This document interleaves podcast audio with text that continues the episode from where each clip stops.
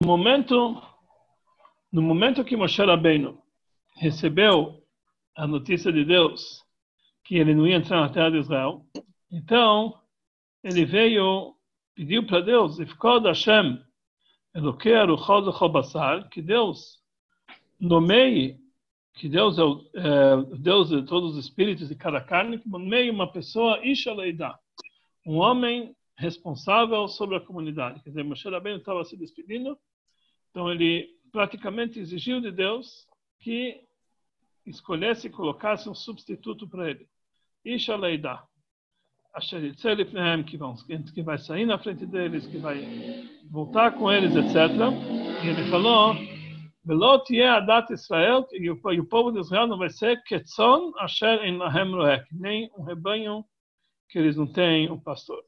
Então Deus pediu e Moshe nomeou Yoshua. E aí conta na Torá como Moshe Rabbeinu nomeou Yoshua como substituto. Em seguida, nós temos, a Torá começa a falar a paraxá dos korbanot, ou seja, das oferendas que o povo de Israel tem que trazer diariamente, a korban tamid, e as oferendas que eles deveriam trazer em todas as festas judaicas. Isso é a porção de Pinchas, ela relata todas as oferendas que o povo, as oferendas diárias e oferendas que eles tinham que fazer nas festas judaicas. E antes de começar a achar das oferendas, Deus começa, a, a Torá começa com a seguinte frase. Vai dar ber Hashem a Moshe lemor, que Hashem falou para Moshe, Sav et bnei Israel, ordene o povo de Israel, ve'amartá lehem, e diga para eles, et korbani lachmi leishai. Eles têm que trazer as minhas oferendas, e a Torá começa a dizer todas as oferendas, começando com korban atamid, que era a oferenda diária, e assim por diante todas as oferendas e todas as festas. Sobre esse, sobre esse versículo, Tzav et Bnei Israel, ordene ao povo de Israel. Então, Rashi ele escreve o seguinte: Moshe Rabbeinu, Moshe Rabbeinu acabou de falar, ele pediu para Deus, como se tivesse, entre aspas, exigindo de Deus que ele nomeasse alguém no lugar dele. E agora, então, Deus falou, Sabbath Bnei Israel, ordene ao povo de Israel. Então, Rashi explica o que quer dizer isso. O que está escrito no trecho acima? Está escrito que Moshe Rabbeinu pediu para que Deus nomeasse, Fkod Hashem, que Deus nomeasse alguém no lugar dele. Então, Deus falou para Moshe Rabbeinu o seguinte, enquanto você ordena a mim o que eu devo fazer com esse povo, ordene ao povo o que, que eles têm que fazer para mim. Quer dizer, Moshe Rabbeinu, ele falou, ele, ele, ele deu, queria que Deus, ele estava se despedindo, então ele estava pedindo para Deus, olha, coloque alguém, tá? ele está dando regras para Deus, coloque alguém para me substituir, um pastor para me substituir, para que eles não ficam como, como um rebanho que não tem pastor. Então Deus falou para Moshe Rabbeinu, antes de você me ordenar o que, que eu devo fazer com o meu povo, você deve ordenar ao povo o que, que eles devem fazer para mim. E por isso o Korbanot começa com as palavras Tzavet Bnei Israel, ordena o povo de Israel, aí tem as mitzvot de todos os Korbanot. Assim, essa é explicação de Rashi. Mas, na verdade, Rashi ele só explica uh, um versículo quando tem alguma dificuldade para entender o pshat, a explicação simples. Aí Rashi ele coloca uma explicação.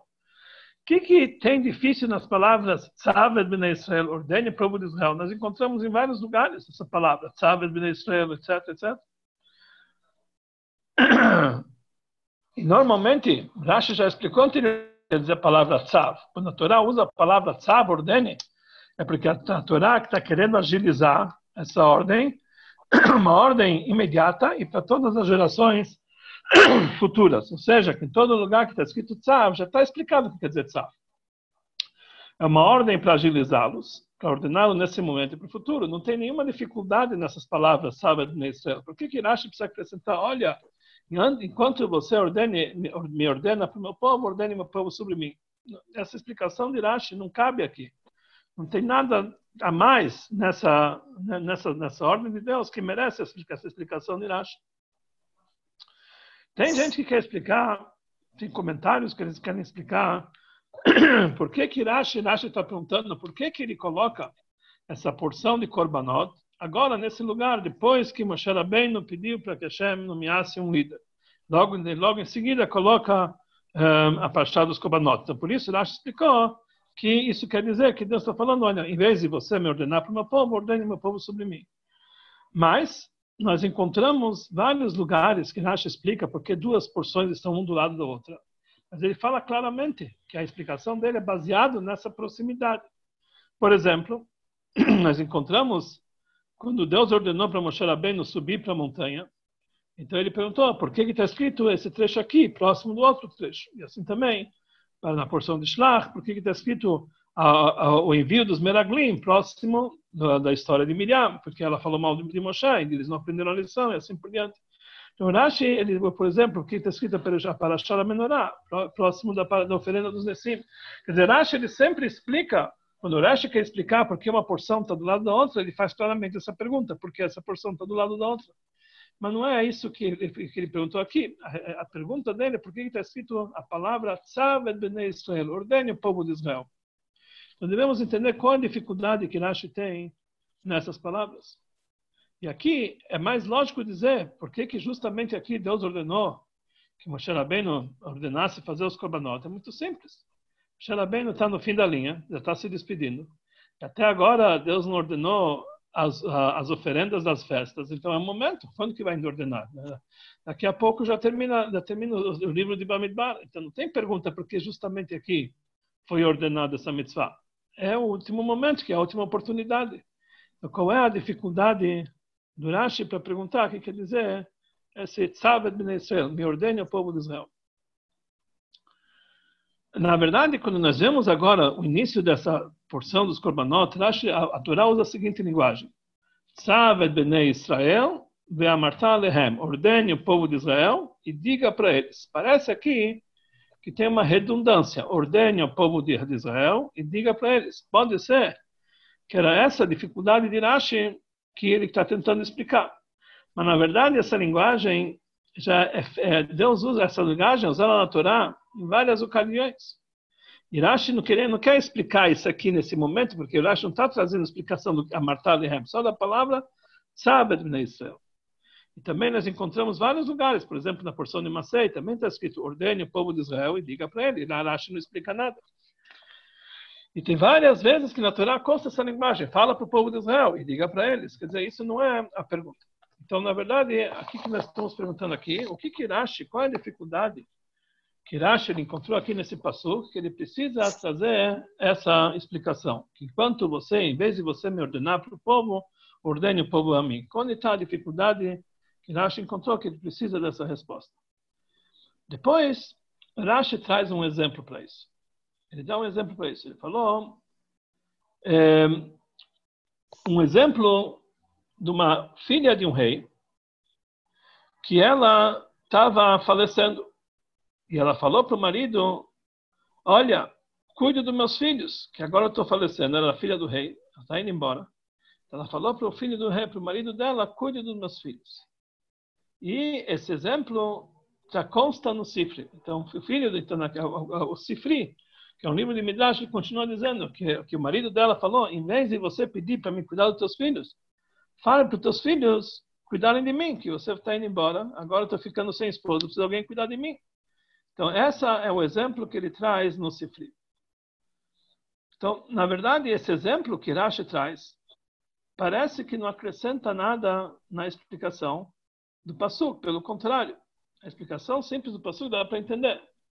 Moshe Rabbeinu está indo embora do mundo. Moshe Rabbeinu era aquele que se ocupou com o povo de Israel todo o tempo. Ele aguentou eles em todos os momentos. E mesmo em épocas difíceis, quando Deus queria acabar com toda, com toda a comunidade, Moshe Rabbeinu estava lá para protegê-los. Então, o que, que ele compara com a filha do rei, que fala para o marido que tem alguns filhinhos, que aqui está falando um povo inteiro. O que, que ele compara com esse exemplo? E lá está falando sobre filhos, aqui nós estamos falando de um povo inteiro. Mais ainda, por que, que Deus está falando para Moshe Rabbeinu, olha, ordene a teus filhos que eles é, cuidem de mim. Porque, na verdade, o povo de Israel, no deserto, pecou várias vezes, várias vezes contra Deus. Deus trouxe o mar, o povo de Israel reclamou. Deus trouxe a água do Ber, do poço, o povo de Israel, antes de trazer, quando estavam sem água, o povo de Israel reclamou. Tempo inteiro reclamaram, o tempo inteiro foram contra a vontade de Deus. Então, por isso é necessário que Deus fala para Moshe Rabbeinu, olha, antes de você se... o povo pecava, era Moshe Rabbeinu que, que, que tentava ajustar que o povo fazer chuva, se ligar com Deus. Agora Moshe Rabbeinu está indo embora, então Deus está falando, realmente está o momento de você se preocupar como você, como, como, como que eh, o povo vai se dirigir para mim a partir de agora. Então a gente entende realmente essa essa conversa mais do exemplo que ele trouxe, esse exemplo que ele trouxe, a filha da filha do rei, não dá para compreender o que, que tem a ver com toda essa história. Na verdade, é, quando, quando, quando esse exemplo que ele trouxe, essa história que ele trouxe da filha do rei, da filha do rei que que ela estava indo embora do mundo, esse consta, consta no Midrash, no Sifri. Mas lá, lá no Midrash do Sifri tem uma outra versão. Lá consta que é um exemplo de um rei que uh, ele tinha uma esposa que ele não tratava muito bem a esposa. E ele tinha um shushvin. Shushvin quer dizer um compadre, como se fala assim, alguém que alguém que acompanhou, uma filha que acompanhou ela no casamento, que era na verdade o chato. Então sempre que ele brigava com a esposa, esse Shushvin, ele vinha lá e, tentava falar falar com o rei para tentar se acalmar um pouquinho, para saber bem a esposa. Até chegou um momento que esse Shushvin estava no momento de falecimento. Então ele chegou e falou para o rei: Olha, eu estou indo embora. Vê se a partir de agora cuida bem, cuida bem da tua esposa. Então o rei falou para falou ele, olha, fale para ela se comportar bem comigo, não para mim como se comportar com ela. Então esse é o exemplo que ele traz na nossa versão no Midrash, no Midrash. Mas Rashi não traz essa versão. Ele traz uma outra versão, que provavelmente essa era a, essa era a versão que ele tinha no, no texto do Sifri. O exemplo é que a filha do rei ia falecer, não que o não que o compadre lá, que o amigo do que o, que Shatran, o, o amigo do, do, do, casal, ele ia falecer. Então, provavelmente existe motivo por que ele usou justamente o exemplo da filha do rei e não o exemplo do rei. Aparentemente, é, é, mais adequado perante Deus usar a linguagem do rei e não do marido da filha do rei, não o genro do rei. Então, temos que entender qual realmente é, é o motivo que Rashi usou justamente esse exemplo. Então, com certeza, então temos que dizer que esse exemplo é um exemplo mais ideal. Temos que entender porque realmente é, o Rashi ele traz esse, esse, esse exemplo. E normalmente, quando o Rashi ele traz uma versão, é porque ele quer, quando ele traz assim, está escrito no Sifri, que tem um exemplo parecido, que Rashi não concorda com esse exemplo. Então, por isso ele quer dizer justamente do Sifri. Realmente, nós encontramos no Midrash Tanhuma, que é um outro Midrash, que ele traz um exemplo do, do, rei, exatamente aquele exemplo do rei com a mulher e o compadre. Então temos que dizer que ele acha não aceita essa explicação. Ele quer justamente o exemplo que ele trouxe da filha do rei. Então temos que dizer que esse é, exemplo é mais exato. Vamos explicar o porquê. Então, agora vamos tentar explicar esse Rashi de maneira correta. A pergunta que o Rashi tem sobre o Pasuk, que lá no começo dos korbanot. Agora estamos falando as leis do korbanot. Quem é aquele que faz os korbanot? É Aaron. Todos os korbanot, existem korbanot, existem oferendas que cada um traz a sua própria oferenda. A pessoa pecou, traz uma oferenda. A pessoa uh, quer dar uma doação, traz sua oferenda. Mas aqui nós estamos falando de oferendas gerais de todo o povo de Israel. Korban Atamid era uma oferenda que era feita por todo o povo de Israel. E quem que fazia era só os Kohanim. Não tinha que ter nenhuma outra pessoa, somente os Kohanim faziam. O povo de Israel não fazia esse Korbanot.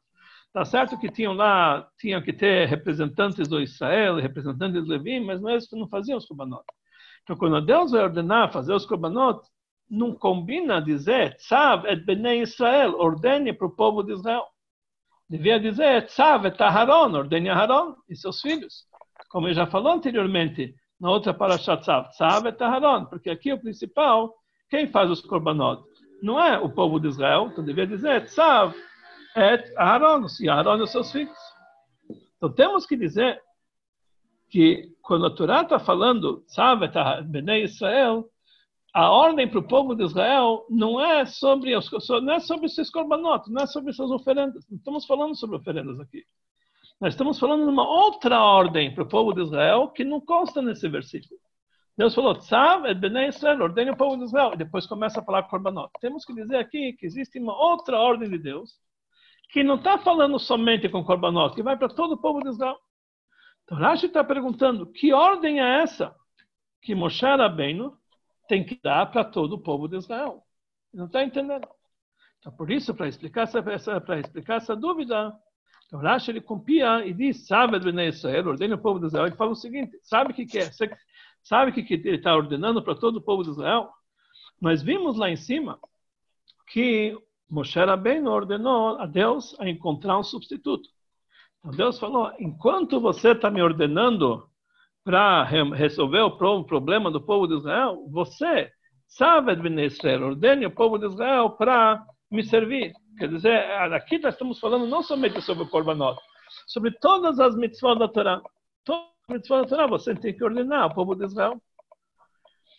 Por isso está escrita a palavra tzav, ordene, porque Moshe Rabbeinu estava ordenando Deus para resolver o problema do povo de Israel. Então Deus então falou, então agora você ordene para mim.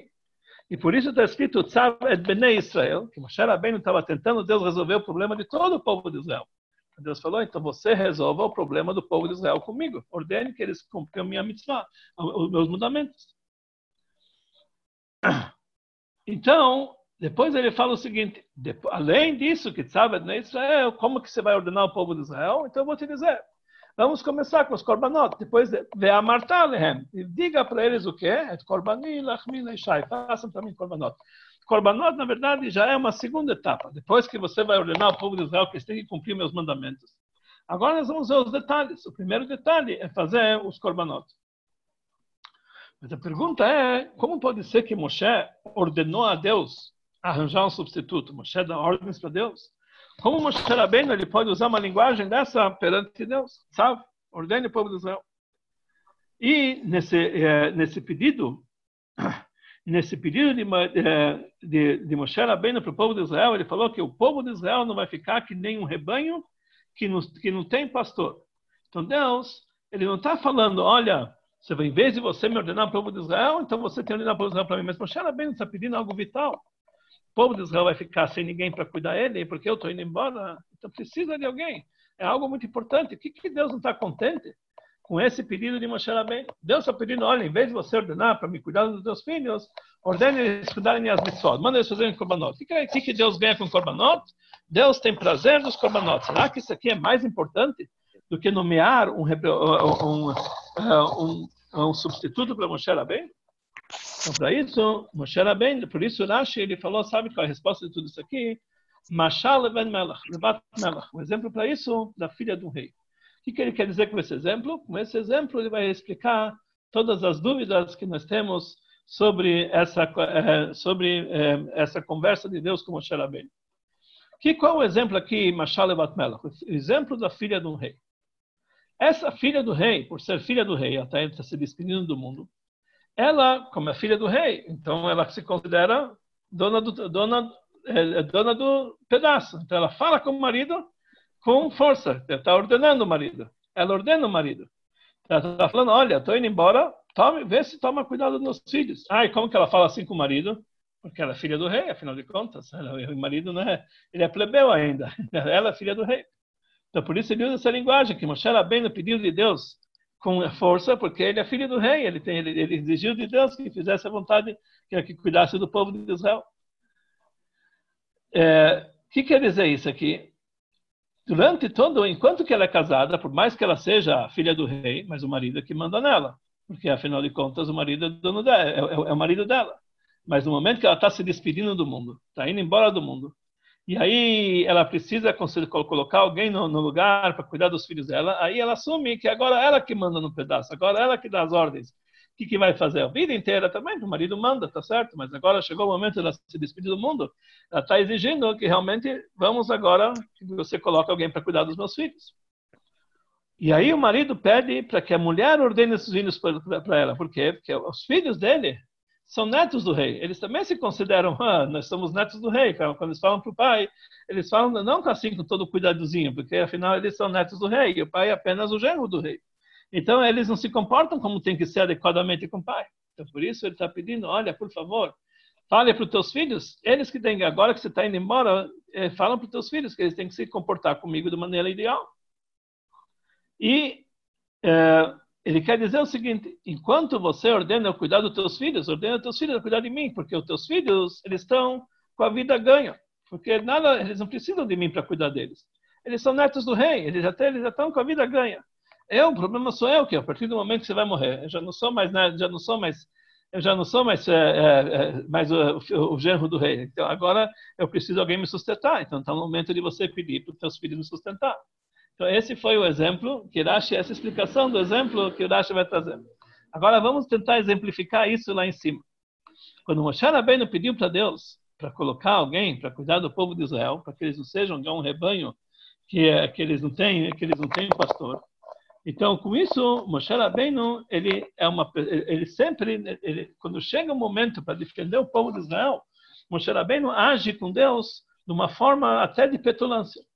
Quando Deus queria matar o povo de Israel na época do bezerro de ouro, na hora que ele falou, agora vai embora, vou matar todo mundo, vou fazer você um grande povo, então ele falou, ou você perdoa eles, vem mais, caso contrário, me apague do livro que você escreveu. Ele vai com grande para defender o povo de Israel, Moshe Rabbeinu usava garra, até falava com Deus, que na verdade era o marido nesse exemplo, até às vezes de uma forma um pouco mais dura quando chega o momento de, de, de, se despedir desse mundo, na hora que ele precisa entregar o seu rebanho para outro pastor, que é, é e, e esse e, que vai cuidar do povo de Israel, que são chamados filhos primogênitos de Deus, que eles são na verdade um reinado de Koanim, etc.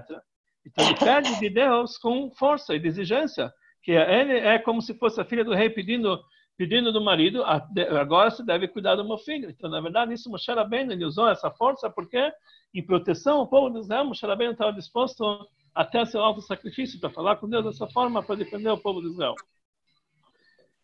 No entanto, quando Deus, quando o povo de Israel se comportava para Deus, na época não se comportava com Deus como se ele fosse o rei, que afinal de contas no deserto mais de 100 vezes eles 10 vezes eles, 10 vezes eles foram contra Deus e várias vezes reclamaram.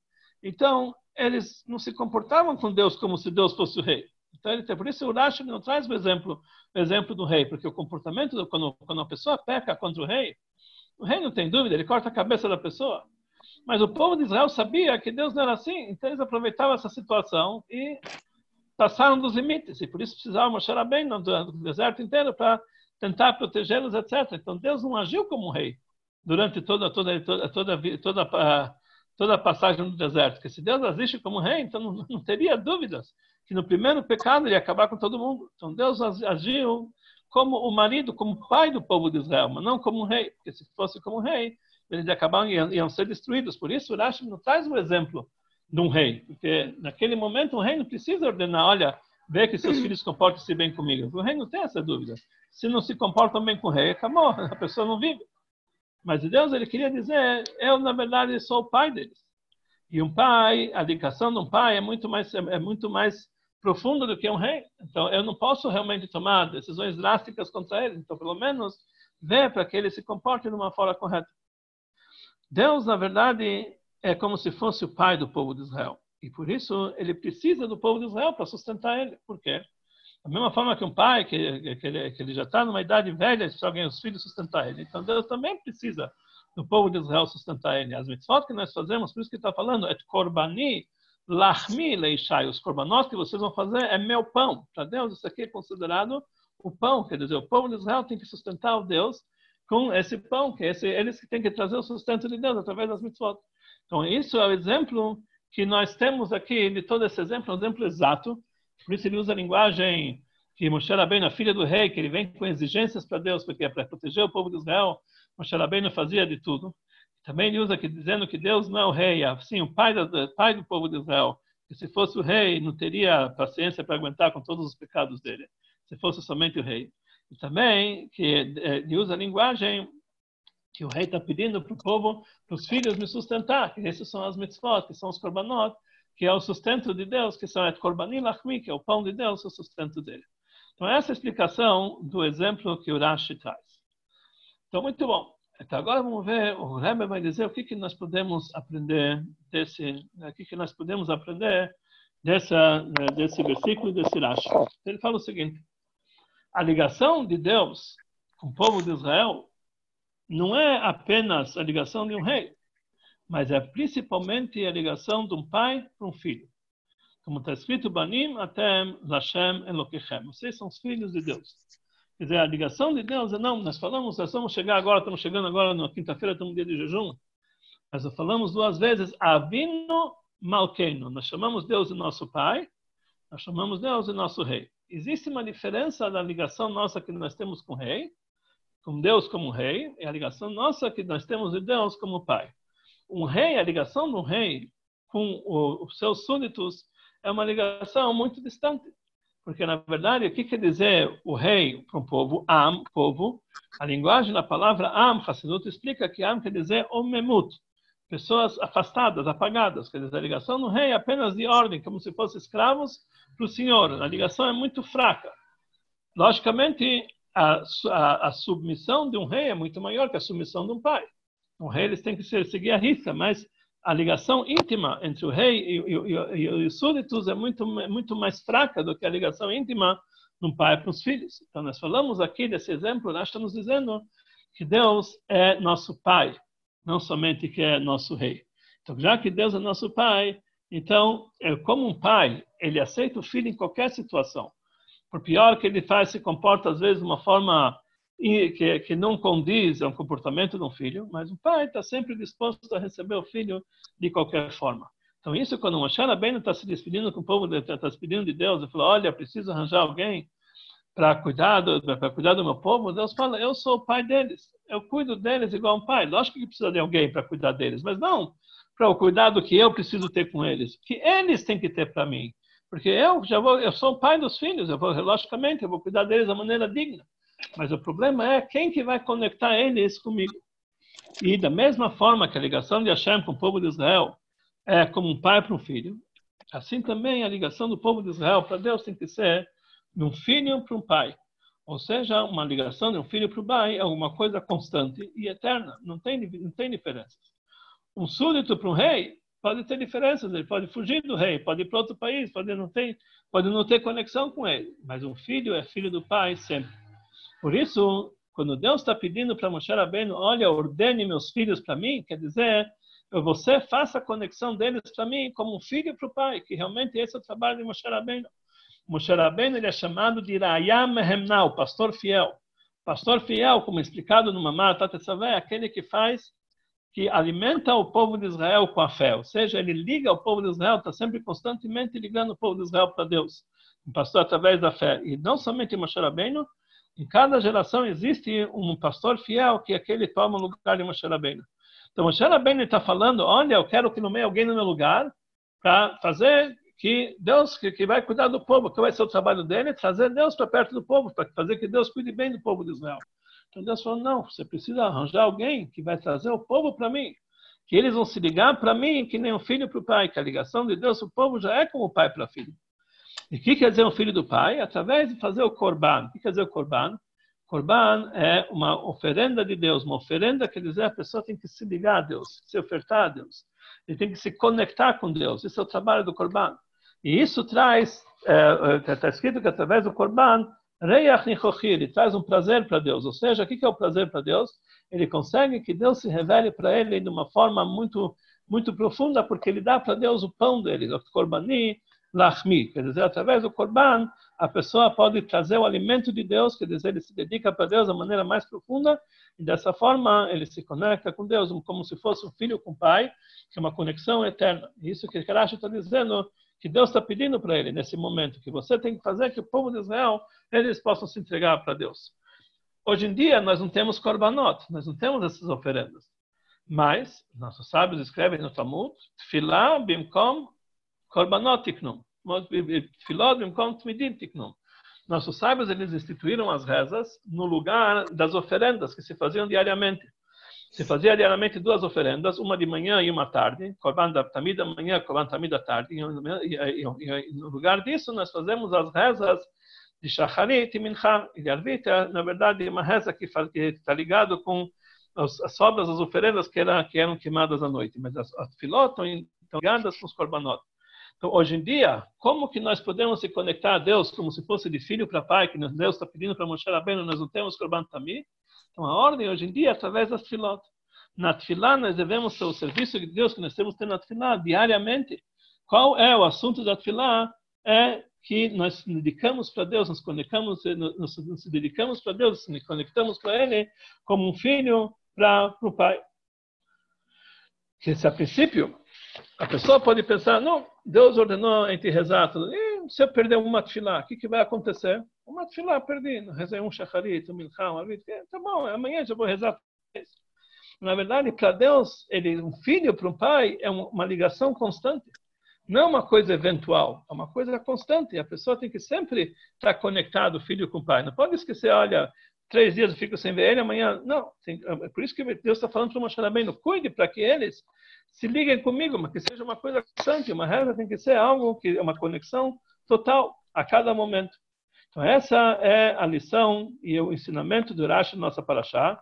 Deus está pedindo para Moshe Rabbeinu para que ele ordene o povo de Israel, ou seja, ele, ele conecte o povo de Israel comigo, para que eles para que eles para que eles cuidem de fazer minha oferenda diária duas vezes por dia, todas as rezas diárias, sem perder uma reza por dia, que isso na verdade é meu pão, é o meu alimento. Dessa forma, quando o Yodi reza para Deus, ele está na verdade alimentando a Deus, quer dizer, está trazendo narra do prazer de Deus, que isso vem uma coisa especial, justamente através da Tfilah. E isso é diariamente não somente dias especiais, mas diariamente, todos os dias da semana, a pessoa, através da tefilá, ele traz um prazer para Deus muito forte, que com isso que nós cumprimos a vontade dele, nós nos conectamos de uma forma muito forte. Então, essa é lição que nós aprendemos desse, desse exemplo, Mashal Bat Melach, que na verdade Deus está falando para Moshe Rabbeinu, que o trabalho de Moshe Rabbeinu não é apenas fazer que Deus cuide de todos os afares do povo de Israel, ele quer o que, que Deus deseja do povo de Israel, que eles se conectem com ele através da reza. No momento que nós nos dedicamos para Deus através das filot, então nós é considerado que nós, como se nós estivéssemos trazendo para alimentando a Deus, trazendo prazer para Deus. Agora nós vamos entender por que no início do trabalho dos korbanot está escrito et korbani tzavet bnei Israel, ordene o povo de Israel. Afinal de contas, quem fazia os korbanot eram os koanim. Mas hoje em dia quem faz os korbanot são as nossas orações que elas são feitas diárias por todo o povo de Israel. Então, aqui nós entendemos a importância de uma reza. A importância de uma reza não somente, não é que numa reza nós devemos fazer os nossos pedidos, olha, hoje eu quero saúde, hoje eu quero parnassá, hoje eu quero isso, aquilo. Não é isso a nossa reza. Essa nossa reza não é fazer uma lista de supermercado. Nossa reza é filot, quer dizer, se conectar, se conectar a Deus como um filho se conecta ao pai. E essa é a ordem que Deus, sabe de Israel, sabe quer dizer ordene, mas quer dizer também conecte, conecte o povo de Israel a Deus. E o prazer de Deus que tem na reza do Yehudi é algo imensurável. É como se nós estivéssemos alimentando ele, como se nós estivéssemos sustentando eles. E ele está pedindo, Deus está pedindo para Moshe Rabbeinu, ordene o povo para mim, ou seja, conecte eles comigo, que esse é o trabalho da reza. Aqui nós vemos então a importância para cada um, o que, que é a importância de uma reza. A importância de uma reza é uma coisa que a gente não pode imaginar. A gente pensa que ah, a gente vai rezar hoje, a gente vai falar palavras um pouquinho mais rápido, um pouquinho mais. A cada reza é algo que nós, uma conexão com Deus que traz um prazer muito grande para Deus. Quando a pessoa ele entende essa importância, então ele vai rezar diferente. Cada palavra é uma palavra importante, cada, cada trecho é um trecho importante. É interessante que está escrito que pela Torá não existe uma mitzvah de rezar diariamente.